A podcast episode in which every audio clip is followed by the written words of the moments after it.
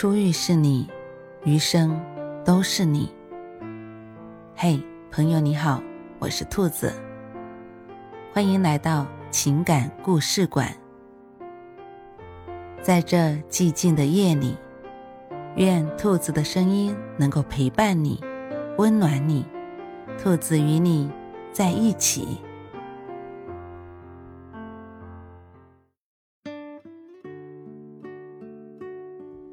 听过一个有意思的段子：古代女人婚嫁，如果姑娘对男方很满意，就会跟父母说：“终身大事听父母的。”如果不满意，则会说：“女儿还想留在父母身边孝敬几年。”为避免男方尴尬，姑娘委婉地说出自己真心话。这种暗示性语言，无非就是话中有话。不能直接说的话，就用暗示性语言来表达，已成为成年男女交往中约定的默契。这些暗语充满了各种微妙的社交技巧，如果会错意，很容易误读，还会被误伤。读懂这些暗示性语言，才能在交往中多些自如，少一点尴尬。下面就跟大家说说。最常见的四句暗示性语言，正确解读它的真正含义。微信普及的当下，你知道使用频率最高的词语是什么吗？那就是“在吗？”许久未联系的朋友突然发过来一个消息：“在吗？”甚至还不停追问：“在吗？在吗？”这种急切的打招呼节奏，看似礼貌。实则蕴含深意，有时也会让收到的人招架不住，喜忧参半。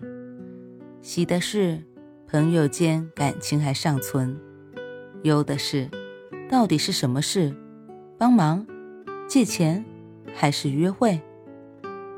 其实，从心理学角度上，在吗作为一种试探性语言，可以为提问者披上一件。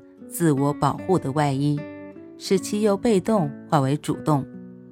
先试探对方的反应，如果有反应，就渐渐提出自己的需求，有事要拜托你。如果迟迟没回音，就说明对方不想搭理，所以别自讨没趣了。反过来，对方也存在着同样的顾虑，不敢轻易回复。如果真的是求助，答应了就是违心，拒绝了又伤和气。其实直接说出正事才是王道。对方了解了真正的需求，如果想答应，自然会回复；如果没回复，就识趣的退出。事后两人即使相见，也可以避免尴尬，彼此留有台阶就行了。生活中还经常有这种情况。好友叙旧后相约下次再聚，恋人间有矛盾难解时就下次再说。作家苏岑一语道破了这种假亲密。人人都说下次一定来，但下次从没有来过，确实如此。下次一定就如同虚晃一枪，没明确下次到底是哪天，实则。就是下下次也不一定。如真有诚意想再次相聚，就会明确具体时间，绝不会说模棱两可的话。其实也情有可原，这种委婉的说辞，实际是一种迂回的战术，不想接招，也不忍直接拒绝对方。下次一定，这是说明这件事对于当事人来说。不是很重要，或者没有意义。如果再听到下次一定，就听听算了，千万不必当真，要听懂话中话。成年男女交往中，真正约定事情时，为了表达诚意，一定要定好时间，这样才算落到实处。你身边是否有这种情况？当征询别人意见时，对方很迟疑的回答：“容我再想想。当相恋的一方想把另一方带回家见家长时，对方回复：“我再想想。”很多时候，一个人遇到犹豫不决，就是对这件事情心存疑虑，所以不能明确答复，担心令对方伤心，还不忍违背自己的意愿。正如心理学上有种说法，没有明确答案的拒绝，其实。是偏向于负面说法的。我再想想，就意味着这事别想了。这么说其实是另有深意。一方面碍于情面，不想让对方难堪，难以拒绝；另一方面是说话留有余地，想把自己从当前状况中抽离出来，彼此给双方一个台阶下。成年人交往时就应明白，对方说出话的那一刻，就代表着不用再想了。一味等待对方想好后再答，只能是错付真心。所以，如果听到我再想想，就不要一直傻等着，放轻松些，把这件事翻篇过去。真正想答应的事情，会不加思索。只有态度否定时，才会犹豫不决。微信表情包作为聊天的辅助工具，能够很形象地表达我们沟通时的心情，增加趣味性。但有时也会有例外。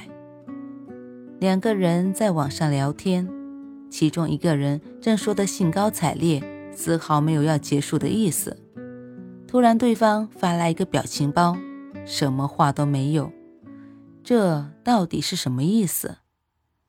如果不懂这个表情包，还任由自己口若悬河，那就大错特错了。识趣的话，就应该尽快终止这场谈话，因为对方此时不用文字，仅用表情包来反映感受，就表明我不想聊下去了，快结束吧。所以。聊天时看到表情包，就要知晓对方不想再说了，对这个话题不感兴趣，想尽快的结束这个话题了。有时聊天时不想明确表达观点，就会发个表情包，让话题适可而止，也不失为一种万全之策。成年人的交往讲究点到为止。有时候看似委婉的表达，其实更多的是身不由己。这也是成年人世界的潜规则。这不是圆滑，不是世故，而是智慧。愿你能真正了解这些潜台词，在人际交往中游刃有余，泰然处之。